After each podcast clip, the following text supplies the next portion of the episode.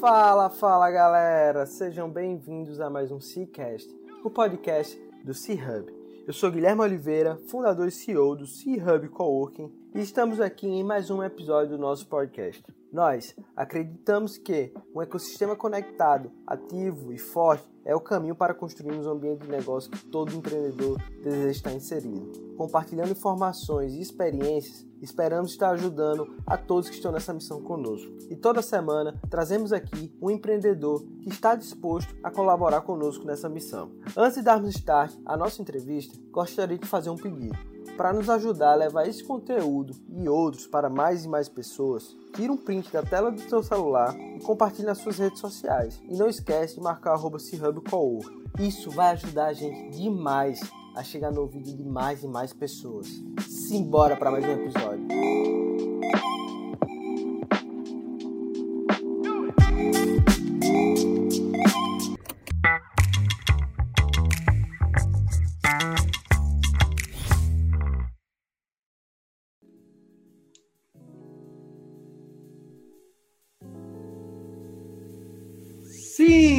Sejam bem-vindos a mais um Cicast, o podcast do empreendedor raiz.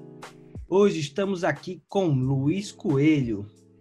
Ele, que é um empreendedor que está numa área um pouco distinta, mas que é uma área extremamente importante, é a área de impacto social. Sim, existem empreendedores focando apenas em projetos de impacto. E esse episódio a gente convidou um cara muito bom que foi até indicado pela Ana, lá do Quinto Andar, então, agradecer aqui a Ana pela indicação, por, por essa conexão. E vamos trocar aqui sobre como é que é empreender dentro da área de impacto. Luiz, antes da gente bater papo sobre impacto social, eu queria que você viesse aqui e dissesse quem é Luiz Coelho. Fala, Guilherme, tudo bem, querido? Primeiro, agradecer aí pelo, pelo convite. Eu adoro a, a participar de podcasts, é uma das mídias que eu mais consumo e também gosto de, de fazer participações.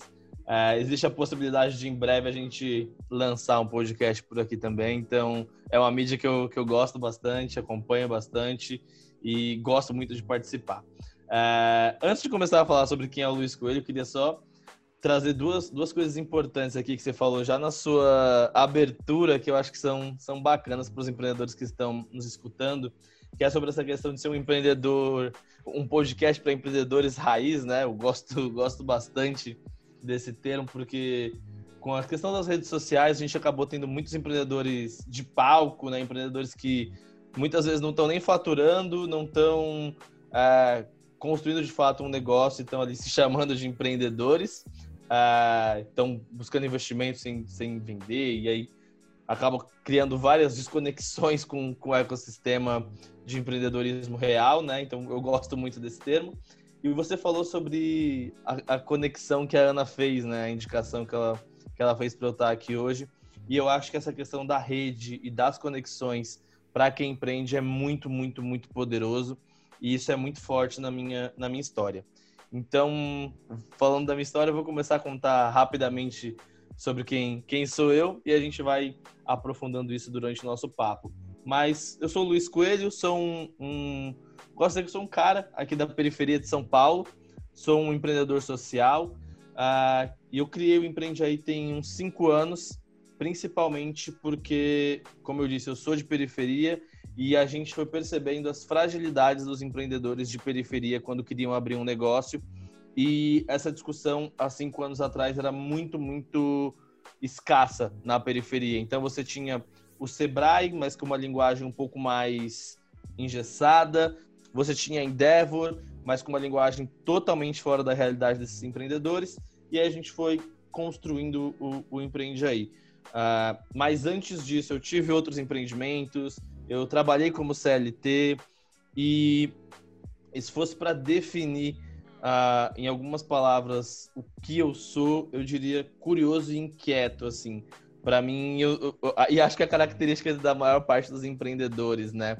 Então, eu sou, sou um cara curioso, eu gosto de, de ler, gosto de estudar, gosto de aprofundar as paradas, e eu sou um cara inquieto. Eu, eu leio alguma coisa, se eu acho que aquilo faz sentido, eu já quero aplicar, e aí eu tento aplicar para depois continuar a leitura, e, e, é um pouco de como eu vou aprendendo e vou, vou fazendo as coisas por aqui. Então eu dei uma introdução aí meio não linear, mas, mas é, esse, esse, sou, esse sou eu. Não linear e com muita coisa na cabeça. Massa. Luiz, e você acabou dizendo que ah, você foi CLT e começou a empreender. E o que, é que foi que, que fez virar a chave para começar a empreender e a montar Empreende Aí? Bacana. Acho que eu, vou trazer algumas etapas, então, até, até a criação da Empreende Aí. Eu, eu tive meu primeiro trampo com de 15 para 16 anos e eu era empacotador no Pão de Açúcar. Eu empacotava a compra lá da, da galera de um bairro nobre aqui de São Paulo, né? E aí a gente empacotava as compras e ia ganhando umas caixinhas e, e, e tinha um salário lá também no, no fim do, do mês que era bem menor do que as caixinhas que a gente ganhava. Esse foi o primeiro trampo que eu fiz, foi de uns 20 dias, um mês ali, que era de final de ano. Uh, bacana, no ano seguinte eu já arrumei um outro trabalho que era como aprendiz na Medial Saúde. Medial Saúde nem existe mais, ela foi comprada pela Amil, que já foi comprada por um outro grupo. E eu comecei ali como aprendiz de compras de é, medicamentos, equipamentos médicos e etc. Desculpa, medicamentos e itens médicos, não, não equipamentos. E eu fui crescendo ali dentro da, da Medial, até que ela foi comprada pela Amil. E ali, quando eu já estava na Mil, já era comprador de material especial de cirurgia. Eu tinha uns 20 anos na época, e aí fazia compra lá de, um, de uns materiais para cirurgias de todos os hospitais da Mil e, e rede credenciada muitas vezes. Uh, em paralelo a isso, quando eu estava fazendo 18 anos, eu, eu consegui uma bolsa pelo ProUni e comecei a estudar administração. Mas, cara, na Mil, uh, tinha uma coisa que era bacana até onde tinha desafio. Depois que eu vi que para crescer dali para frente teria, um, teria uma eu que teria que ficar muito mais tempo fazendo a mesma coisa, teria pouco espaço para criar alguma coisa bacana, uh, e, e, era uma empresa que eu considerava um pouco mais engessada. Eu comecei pegando um, um desgosto ali por aquilo, e tinha uma coisa que para mim era muito importante, que eu saía de casa às seis da manhã, entrava num fretado, ia para Alphaville, que é uma outra cidade próxima aqui, que é onde é a sede da Mio até hoje. Uh, e aí, basicamente, entrava no prédio, saía, entrava no fretado e ia para a faculdade. Eu basicamente não via o sol, uh, porque o refeitório também era dentro do prédio e tal. E isso para mim era uma, uma questão muito, muito forte. Eu começava a me sentir cada vez mais preso. Uh, eu pedi demissão da Amil em, algum momento por, por causa de toda essa esse desejo de fazer alguma outra coisa. Uh, e nesse meio tempo, eu criei uma. Minto, nesse meio tempo, eu, eu fui buscando outras formas ali de, de, de me manter e tal. E depois eu consegui um emprego em uma, em uma empresa familiar, onde eu com, era comprador ainda, e eu comprava uh, itens de, de jardinagem e paisagismo. E aí, em paralelo com essa empresa de jardinagem e paisagismo, eu abri minha primeira uh, empresa que foi uma loja de roupa feminina. Nessa, nessa empresa que eu comecei é, a minha jornada empreendedora, eu sempre tive muita vontade, muito desejo de empreender, e aí que eu comecei a fazer as primeiras merdas, né? Porque quando você está na vontade, no desejo, é, e você ainda, como estudante de administração, que já tinha ali uma, uma, uma carreira em compras e tal, falei, putz, aqui eu vou, vou nadar de braçada, vai ser super fácil. E aí eu fui fazendo várias, várias, várias coisas erradas que eu posso aprofundar agora ou depois uh, e, que, e, que, levaram a, a, fechar a loja, né? E em paralelo também fui demitido do outro trabalho que eu tinha. Então uh, foi um período que eu fiquei um pouco mais um pouco mais não, muito ferrado financeiramente falando. Então eu fiquei devendo mais de 30 mil reais por causa da loja. Uh, eu tava sem trabalho e aí eu consegui um trabalho em vendas em uma startup. E aí, trabalhando nessa, nessa questão de vendas, eu, eu comecei, eu já tinha entendido na loja a importância de, de vender, né? Eu, eu negligenciei isso por um tempo na loja, depois eu fui entendendo a importância, fui para essa startup e aprimorei bastante essa questão. Uh, e aí eu comecei a, a, a escrever alguns textos do que, que, era diferente de empreender quando você estava na periferia, o que, que, era diferente de outros lugares e tentando fazer isso com uma linguagem acessível. E aí eu criei um, um contando também por que, que eu quebrei, né? Tentando trazer uma visão mais uh, realista, quase que pessimista ali sobre o que é empreender, que é esse empreendedorismo real, né? Que a gente estava falando no começo. Uh, e aí com essa, com esses textos, eu fui criando um blog que se chamava Empreende Aí e que eu contava com, com o apoio da minha namorada na época, que hoje é minha esposa e minha sócia, que é a Jennifer, uh, ah, para revisar esses textos e tal. Então, em paralelo, eu fui criando um blog falando sobre isso e trabalhando uh, na startup que eu, que eu trabalhava. E, e aí eu li um livro muito bacana do Mohamed Yunus, que, que eu achei incrível, sensacional. Na verdade, eu tinha lido um pouco antes. E aí, em 1 de maio de 2015, o Yunus veio para o Brasil. E a gente foi ver essa palestra dele no Rio de Janeiro. E aí foi, acho que, o grande ponto de, de virada de chave, assim. Uh, quando a gente falou, putz, o empreende aí tem que ser uma coisa maior, ele, acho que em vez de ser só um blog, ele pode começar a ter, pode começar a virar cursos uh, e que sejam para a galera da periferia empreender, empreender melhor, empreender com mais qualidade e gerar mais grana. E, e ali que nasce o Empreender com esse objetivo de, de negócios de impacto social. Depois dessa palestra da Yunus, do Yunus, a gente foi muito tocado, muito sensibilizado e a gente virou a chave e aí começamos a, essa jornada do Empreende aí que já tem mais de cinco anos. Irado, cara. E esse livro do Mohamed Yunus, imagino que seja o Banqueiro dos Pobres, né? E foi um livro também que me tocou muito. Eu li esse livro há uns dois anos atrás. Assim que eu saí da Califórnia, cara, que eu fui lá fazer um, um programa de executivos, aí um amigo meu, uhum. o Felipe da Flourish, ele acabou me dando, me emprestando esse livro. Boa. E, cara, me tocou muito. E é muito legal o modelo que ele implementa lá, que é na é Paquistão, se eu não me engano. Bangladesh. Bangladesh, isso. E, e aí, cara, aí você vai, começa a fazer cursos, cursos para empreendedores da periferia. O que é que mais te surpreendeu no início, Luiz, quando você começou a tentar fazer essa tradução do que tipo o Sebrae tenta fazer, do que a Endeavor tenta fazer, mas você vindo da periferia sabe qual é de fato a dor, né? Qual, qual seria o caminho? Bacana. Uh, eu, eu não cheguei a ler, cara, o Banqueiro dos Pobres. Eu li o Como Criar um Negócio Social, do ah. Yunus. E aí depois eu fiquei viciado, fui vendo mais coisas, mais conteúdos e tal.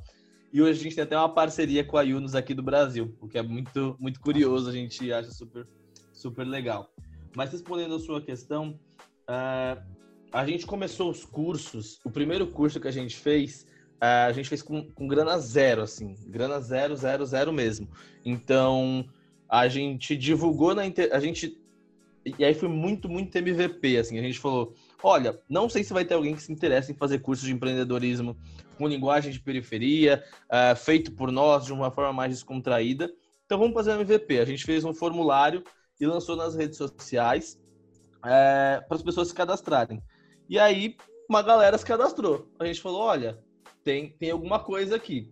Daí a gente começou a criar o conteúdo, criar a grade, conseguir parceria com uma ONG local que cedeu espaço, pediu para os alunos trazerem os materiais que a gente usar em cada uma das aulas e a gente ia dar essas aulas. A primeira coisa que nos surpreendeu, é, Guilherme, foi que a gente pensou que seria um curso para jovens entre 16 e 18 anos e não tinha ninguém com essa faixa etária na nossa, na nossa turma. Tirando meu primo que se inscreveu e que ele tinha essa idade na época, mas o resto era todo mundo mais velho. E a gente tinha se preparado para fazer uma linguagem para uma galera mais jovem.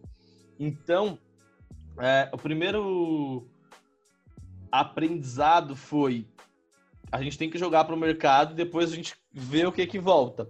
Mesmo toda uma linguagem pensada e programada realmente para uma galera mais jovem e veio uma galera mais, mais velha. Então, acho que esse foi o primeiro aprendizado ali. Sobre adaptação de linguagem, adaptação de conteúdo, isso para a gente foi muito, muito relativamente tranquilo, porque eu sou formado em administração, como eu falei, uh, e a Jennifer, que é minha sócia, ela é psicóloga. E o nosso curso ele tem muito dessa questão de indivíduo e também de técnicas de gestão, comportamento empreendedor, inovação e tal. Então a gente conseguiu casar é, as nossas formações acadêmicas com as nossas vivências práticas em empreender, porque a Jennifer também já tinha algumas vivências em empreendedorismo, E aí, de fato, a gente conseguiu criar esse método uh, usando muito do que é utilizado, sim, pelos, pelas uh, aceleradoras, pelo próprio Sebrae, mas adaptando essa linguagem, que basicamente é uma linguagem mais simples, né? então, eu não vou chegar em uma sala de aula falando break-even, core business, cash flow. A gente explica o que é tudo isso, dá um contexto, diz que a pessoa pode uh, se deparar com essas coisas escritas em outros conteúdos, mas explica o que é. A gente não parte do princípio que todo mundo já sabe o que é aquilo, ou que todo mundo sabe inglês, porque não é esse, esse o fato, né? E eu sempre aprendi, sempre entendi que linguagem e comunicação, a linguagem principalmente, é poder. Então, quando eu, quando eu excluo uma grande parcela da população através da linguagem, eu tô querendo que elas fiquem sem poder, sem poder transformar suas vidas, sem poder uh, ganhar mais dinheiro, e eu fico criando barreiras linguísticas. E nosso principal objetivo sempre foi quebrar essas barreiras. Cara, legal. E isso aí é importantíssimo, porque a gente as, as, criou esse dicionário do startupeiro, de você uhum. usar essas palavras aí bonitas, mas no final das contas, a gente está criando a barreira de aprendizado para alguns públicos. Exato. E, e, muito massa isso que vocês fizeram. E, cara, eu imagino que agora, durante a pandemia, é, vocês tiveram um bom trabalho de, tipo, tiveram bastante trabalho de estar ajudando esses empreendedores a terem acesso a metodologias ágeis e tudo mais. Como é que foi esse momento para vocês, Luiz? Cara, é muito interessante essa sua pergunta. Eu eu falei que eu sou um cara muito curioso, né? Então tem uma coisa que eu acompanho bastante que é política internacional, geopolítica, são coisas que eu fico acompanhando. Então eu já estava acompanhando essa questão é, do coronavírus na China há algum tempo. Então, em janeiro a gente já estava bem atento com isso, uh, mas óbvio que a gente não saiu falando isso para ninguém, senão a gente ia ficar parecendo um, um bando de, de profeta do apocalipse, né? Uh, mas a gente já começou a pensar o que a gente poderia fazer. Nessa primeira análise que a gente fez, foi que os empreendedores ficariam sem dinheiro, basicamente, para conseguir fazer suas atividades, até para se sustentar, visto que a gente está falando de pequenos empreendedores e que não tem um, um capital de giro né, para os seus negócios. Eles basicamente vendem hoje para comprar as coisas para. É, para girar o seu negócio amanhã e até para comprar as coisas de casa mesmo, comida e etc. Então a gente foi pensando em possibilidades de crédito. Quando chegou de fato ali na, em março, que os eventos começaram a ser cancelados, acho que isso aconteceu até primeiro aqui em São Paulo, né? Os eventos começaram a ser cancelados, uh, a galera já começou a entrar em um, um clima mais de, de, de risco mesmo, né? Um clima mais de vou segurar aqui o dinheiro.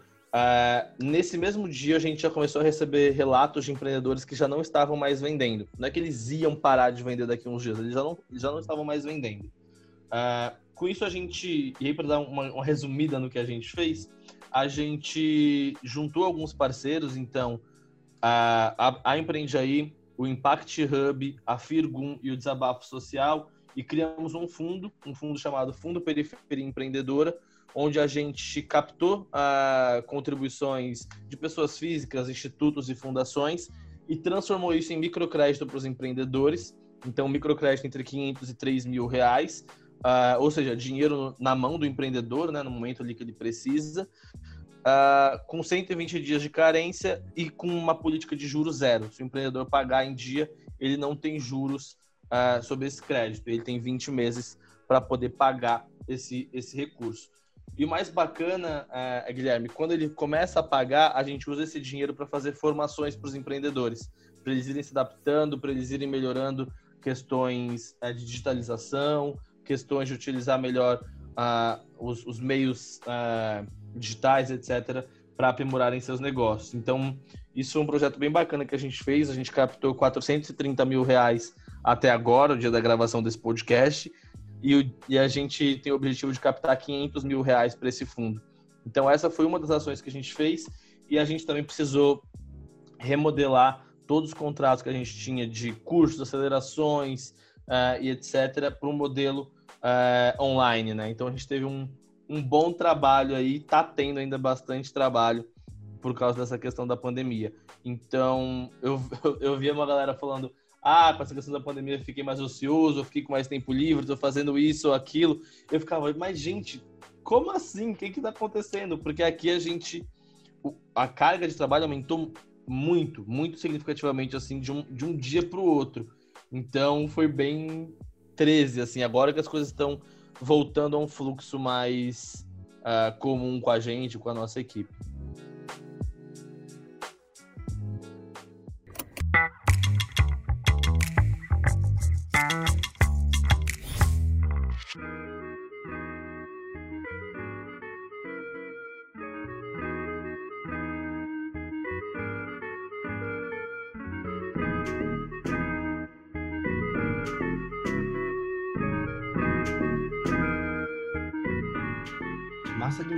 A criação desse fundo foi muito legal e muito legal também essa questão da política de juros zero para você e educando uhum. o bom pagador, né?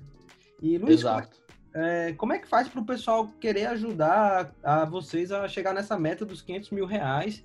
E eu queria saber se, se esse fundo vai ficar fixo, se vocês vão estar sempre captando e para ajudar, ajudar esses empreendedores nessa política de, de microcrédito que é importantíssimo para o desenvolvimento de qualquer sociedade. Então, perfeito. Para quem leu O Banqueiro dos Pobres, eu não tive a oportunidade de ler o outro livro que eu, Luiz, que você citou, uhum. mas a gente vê como o microcrédito é importante para o desenvolvimento de qualquer sociedade. Então, perfeito. parabéns perfeito. demais aí pela, por, por esse trabalho da criação desse fundo. E conta aí para a gente como é que a gente pode estar tá ajudando.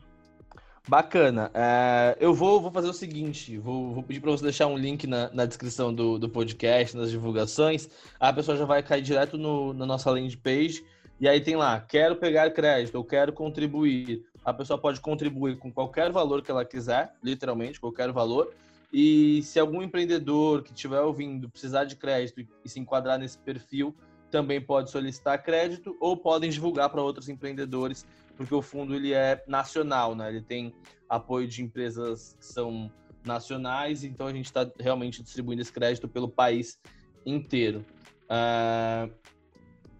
Tinha uma outra pergunta? Eu esqueci. É...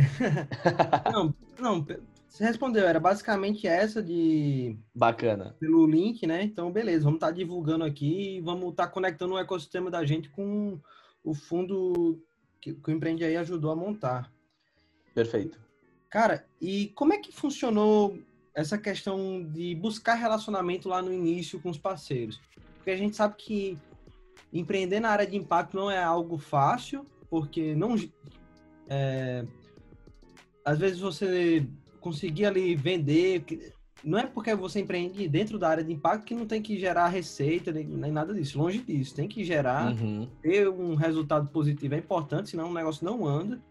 E como é que foi no, lá no início, buscar parceiros? Vocês conseguiram ter algum alinhamento com o setor privado, com o governo? Eu sei que vocês, você falou que conseguiu uma parceria com a, a ONG do Yunus. Mas como é que foi esse início? Bacana. É, a, a, parceria que a gente desenvolveu com a, com a organização da, do Yunus aqui no Brasil foi no ano passado, retrasado. Então é, é mais recente. Eu vou. Acho que você falou uma coisa importantíssima, Guilherme, importantíssima para qualquer empreendedor, seja da área de impacto ou não, que é precisa vender, né? Se não vende, não, não tem negócio. Aqui bom tem que vender sorvete, senão eles não têm um negócio. A gente aqui precisa vender os nossos cursos, senão também não tem. O, o negócio não anda, né? Eu, eu costumo dizer que quem, quem não, não quer aprender a vender tem que saber que o sonho de ter um negócio nunca vai parar de pé, porque o negócio ele tem que vender no fim do dia. E a, aproveito para falar sobre a questão das conexões que eu tinha falado lá no, no início da, da Ana, né? Inclusive, uma coisa curiosa, uh, eu fui com a a gente foi com o grupo da Ana para para essa viagem que eu falei para o Rio de Janeiro, né? Então a Ana era uma das, das pessoas que eu conheci nessa, nessa viagem que a gente conheceu o Yunus, para a gente ver como é que essas conexões são, são importantes. Mas, mas voltando aqui, Uh, eu, eu, sempre deixo um, uma ressalva muito grande quando a gente fala de conexão e de empreender na periferia. Então, se, se você me permite, eu vou usar, vou usar o seu exemplo, mas você comentou comigo no começo do episódio que você é, vem de uma empresa familiar e tal. É isso, né? Exato. Então, provavelmente você já nasceu com muito mais relações comerciais e contatos do que quem nasce nas periferias do país ou da cidade. Então, esse é meu caso, por exemplo. Eu tive que fazer um esforço muito grande de investimento de grana e de tempo para ir em eventos, para me conectar uh, com a galera que estava fazendo alguma coisa parecida com a gente, muitas e muitas horas de pesquisa em redes sociais, internet, blogs, fóruns, tudo que tivesse uma relação com empresas privadas ou com o governo de alguma, de alguma forma que estivesse apoiando ali o empreendedorismo nas periferias. Então a gente fundou o Empreende aí em junho de 2015 e a nossa primeira receita foi em junho de 2016. Então a gente ficou um ano buscando qual seria o melhor modelo de receita, tentando vender. E a nossa primeira receita foi através de um edital da prefeitura aqui de São Paulo. Uh, e aí a gente foi começando a aprender engatar um ritmo onde a gente tem, tem basicamente dois modelos de receita, né? A gente participa de licitações e vende para a prefeitura, e a gente vende projetos e cursos para iniciativa privada. Então, uh, foi muito complexo no começo conseguir entrar nesse, nesse ecossistema, conseguir entrar uh, para falar com as fundações, para falar com os institutos, porque, pô, a gente tinha uma ideia boa, mas ninguém tinha apoiado ainda, não tinha execução, e a gente foi conseguindo algumas parcerias que eram importantes. Então eu lembro que na época a gente conseguiu, por exemplo, uma parceria com a Local Web, que fornecia gratuitamente os serviços deles para os nossos empreendedores. Então quando eu ia falar com uma empresa, eu já falava, olha, o negócio é sério, tem até uma parceria com a Local Web já. Quando eu fechei com a prefeitura, eu falava, ó, oh, eu tenho uma parceria com a Local Web e já fui contratado pela prefeitura. Então tudo isso ia dando um, uma encorpada ali no nosso discurso, ia dando uma, uma grande uh, percepção de que aquilo era sério, de que estava crescendo, de que tinha realmente um impacto. Hoje, isso vender considerando uma das atividades mais difíceis do negócio, mais desafiadoras, mas isso hoje já acontece com mais fluidez, que a gente já tem uma galera que acreditou no nosso trabalho. Então, assim como a prefeitura que eu falei, a gente tem eu vou falar alguns aqui: Cielo, Fundação Cas Bahia, PayPal, é, Grupo Pão de Açúcar, ICE, Sesc, Senac, é, o Cubo não é um cliente, mas é um grande parceiro nosso aqui em São Paulo também. Enfim, tem, tem alguns clientes grandes que vão dando essa validação do que, do, de, de que o nosso trabalho é sério de que a gente faz um comprometimento com responsabilidade. Isso eu estou falando só dos, dos clientes, né? E aí tem uh, centenas de empreendedores que a gente já beneficiou com os nossos cursos, que costumam ser gratuitos para os empreendedores. Então isso é muito, muito bacana de trazer também. Uh, eu, eu, trouxe essa comparação no início das, das redes, Guilherme. Às vezes é um pouco desconfortável, mas é, é, o objetivo é ser um pouco desconfortável mesmo, para a gente entender que não, não, não existe problema nenhum você já, já ter uma rede de contatos é, na largada. Mas a gente tem que entender que quem vem de periferia tem um, tem um outro contexto, tem mais dificuldades é, na hora de empreender. E eu costumo dizer que quem tem rede é, tem, tem possibilidades muito maiores do que quem não tem, né? Não, cara, com certeza. É, vou, só dando um adentro aqui à história da nossa família. É, a gente vem do interior de 10 mil habitantes. Meu pai, cara, Boa. ele começou do zero. É, ele não tinha rede nem nada, ele foi construindo. Eu tive é a sorte, eu, eu, sou eu me considero um cara extremamente privilegiado, porque fica, não, fica muito mais fácil, cara. Você, uhum. querendo ou não, você já tem um relacionamento ali que meu pai criou. E aí, uhum. cai para mim a obrigação de saber usar isso bem. Então, se meu pai construiu isso aqui em, em, em 20, 30 anos, eu, eu me considero, cara, eu tive uma educação de base melhor que a dele. Ele uhum. já me uhum. deu aqui vários cheats, que nem num jogo, né, de videogame. então, eu tenho que ir 5, 10 vezes mais rápido.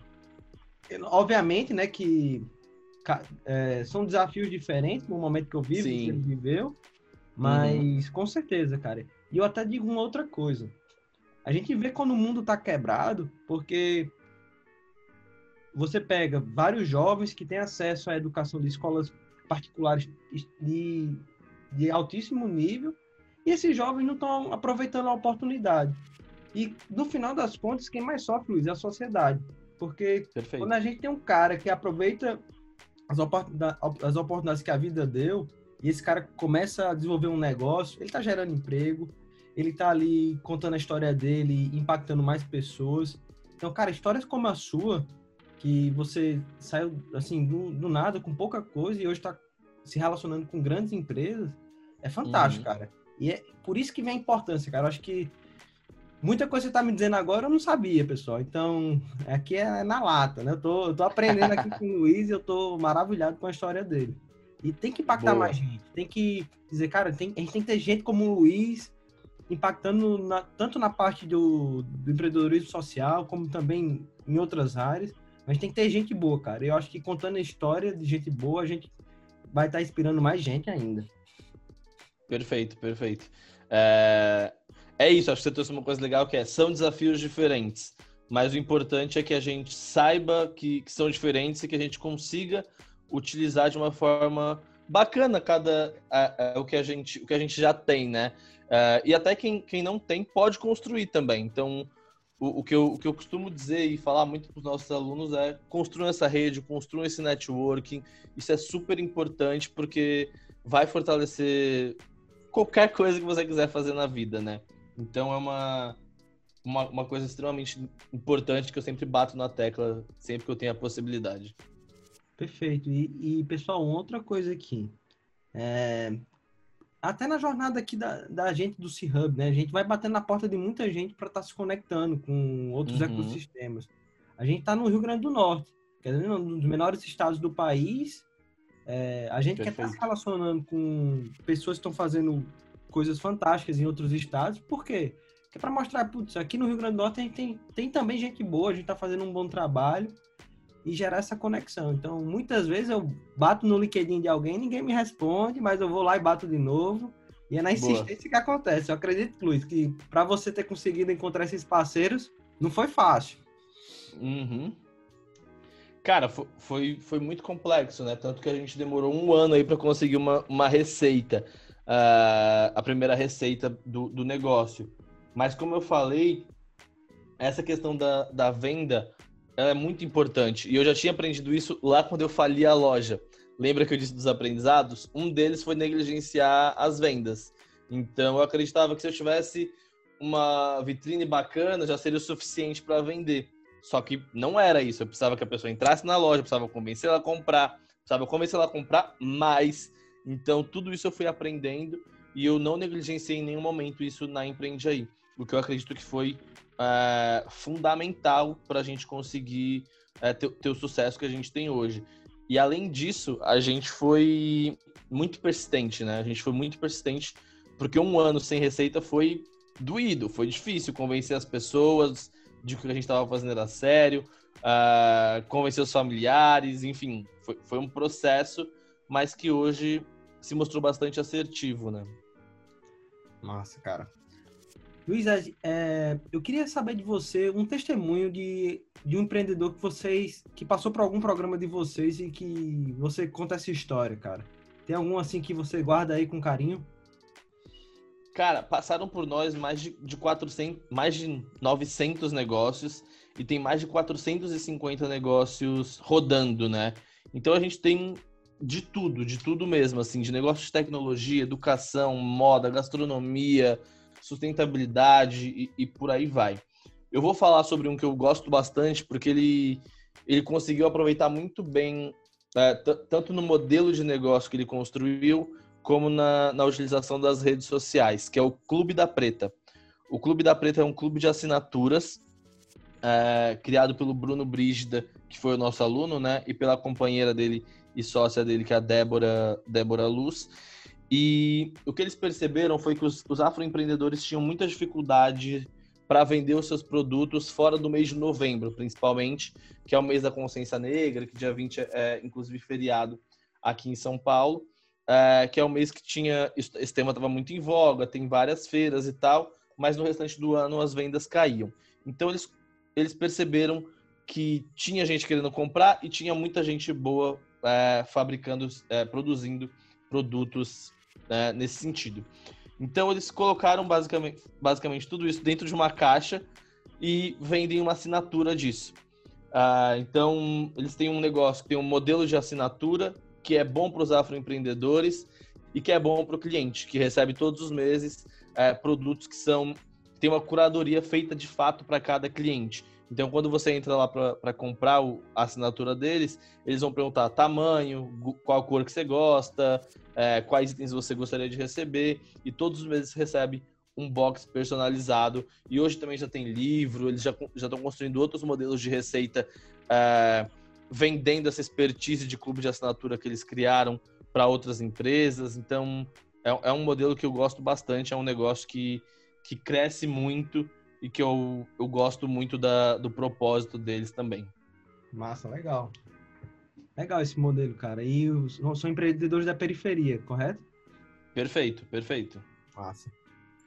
É, Luiz, a gente está caminhando aqui para o final e a gente está criando esse quadro. Você vai ser o segundo episódio onde a gente joga umas perguntas, você volta para a gente rápido, beleza? Boa, boa.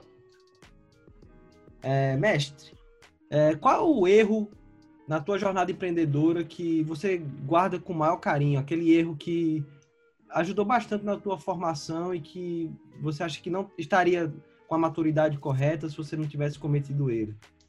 Legal. Vou dizer dois, porque para mim eles estão no mesmo patamar. Negligenciar as vendas e negligenciar as finanças. Acho que o empreendedor que fizer qualquer um desses dois já, já, já nasce fadado a dar, dar errado. E se, se, negligenciar qualquer um dos dois já é difícil, eu negligenciei os dois. Então, não tinha muito para onde correr, senão bater com a cara na parede. E hoje são as áreas que a gente trata com uma rigidez muito forte aqui no Empreende Aí, que é vender e controlar bem as finanças. Boa. Luiz, se você pudesse passar uma mensagem no ouvido de milhares e milhares de pessoas, que mensagem seria essa? Olha, a, a, a mensagem que eu gosto de deixar é empreendam. Acho que a gente está caminhando para um mundo onde a CLT está cada vez mais fragilizada, onde os modelos trabalhistas do passado estão cada vez mais fragilizados. E eu acredito que se você quer, de fato, realizar os seus sonhos, objetivos e perspectivas financeiras, empreender é um caminho muito interessante. E não estou falando de criar um negócio gigantesco. Às vezes, empreender com mais uma, duas pessoas para você trabalhar com alguma coisa que você gosta e, e poder colocar sua criatividade, poder colocar seu, seu espírito empreendedor ou artístico para fora. Então, acho que essa é a minha mensagem. Boa. É... E a última pergunta: que livro você leu e mais impactou na tua vida, Luiz? E você recomenda aí para a galera? Cara, eu, eu essa pergunta para mim é cruel, porque eu, eu, eu gosto muito de ler. então acho que tem algumas leituras para algumas fases, assim. Eu, desde, desde pequeno, sempre li, por exemplo, Harry Potter, que eu acho que ensina várias coisas é, sobre sociedade, sociedade geral, né? Não de, não de sócios, mas sobre sociedade, sobre lealdade, sobre companheirismo, sobre liderança, sobre habilidades complementares. Mas óbvio que não é isso que eu estou indicando, mas é um, um, livro, é uma série de livros que eu gosto muito. Uh, que transformou assim a minha, a, a minha vida uh, empreendedora, eu acredito que foi o Como Criar um Negócio Social, do Mohamed Yunus, que começou a me abrir os olhos para essa questão do empreendedorismo social. E acho que em cada fase que a gente está da vida ou do negócio, a gente vai tendo uma leitura que é muito bacana. Então eu vou, vou deixar aqui essa indicação do como criar um negócio social e queria deixar mais duas. Uma que não tem nada a ver com empreendedorismo, mas tem a ver com um tema que eu adoro, que é geografia, que é Prisioneiros da Geografia, e ele mostra um pouco como cada país uh, tem algumas condições mais favoráveis ou mais desfavoráveis em um cenário geopolítico. Eu, eu gosto muito desse livro. E um outro que chama Os Quatro, que é do professor Scott Galloway, que é um, um, livro sensacional que ele fala sobre as quatro maiores empresas de tecnologia, que é o Google, a Amazon, o Facebook e a Apple. E o que, que a gente pode aprender com essas empresas e como que elas são muitas vezes muito lisas, muito cruéis assim em alguns aspectos e para a gente ficar esperto também com alguns pontos. Ele traz, ele mostra essas empresas de uma forma bem crítica. Então, desculpa não ter conseguido indicar um livro só, mas acho que acho que esses três são, são três livros que eu adoro. Longe disso, meu amigo. Eu que vou ficar te devendo, cara. Você deu mais do que eu pedi. cara, obrigado de coração por ter aceitado o convite. É muito bom ter batido esse papo contigo. Aprendi demais, cara. Acho que você deixou aqui várias, vários aprendizados para quem quer empreender na, na, área de impacto social. E parabenizar, você está fazendo um trabalho lindo, cara. É, esse trabalho do fundo aí, muito bom. Agora, internamente, você já jogou uma missão para a gente, já que apontar para a Xanda, que cuida do, da nossa comunicação, a gente fazer vários tipos de apoio. E eu, dentro da minha rede, também vou estar tá já acionando para a gente ajudar a bater essa meta aí dos 500 mil logo, logo. Pô, obrigado, vamos junto. E é isso que é o legal do empreendedorismo social. Ele mobiliza, ele traz gente para perto, ele vai movimentando essas redes. Obrigado pelo convite e se precisar de mim para uma próxima, conte comigo também e tamo junto.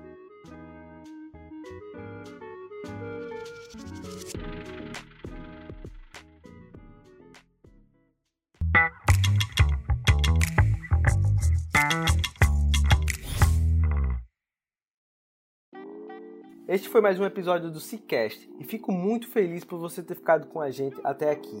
E vou fazer aquele pedido novamente. Se esse conteúdo fez sentido para você, compartilha nas redes sociais, tirando um print da tela do teu celular e não esquece de marcar Coworking. Como eu disse no início, isso vai ajudar a gente de uma forma gigante a levar esse conteúdo para mais e mais pessoas. Valeu, galera. Até a próxima semana.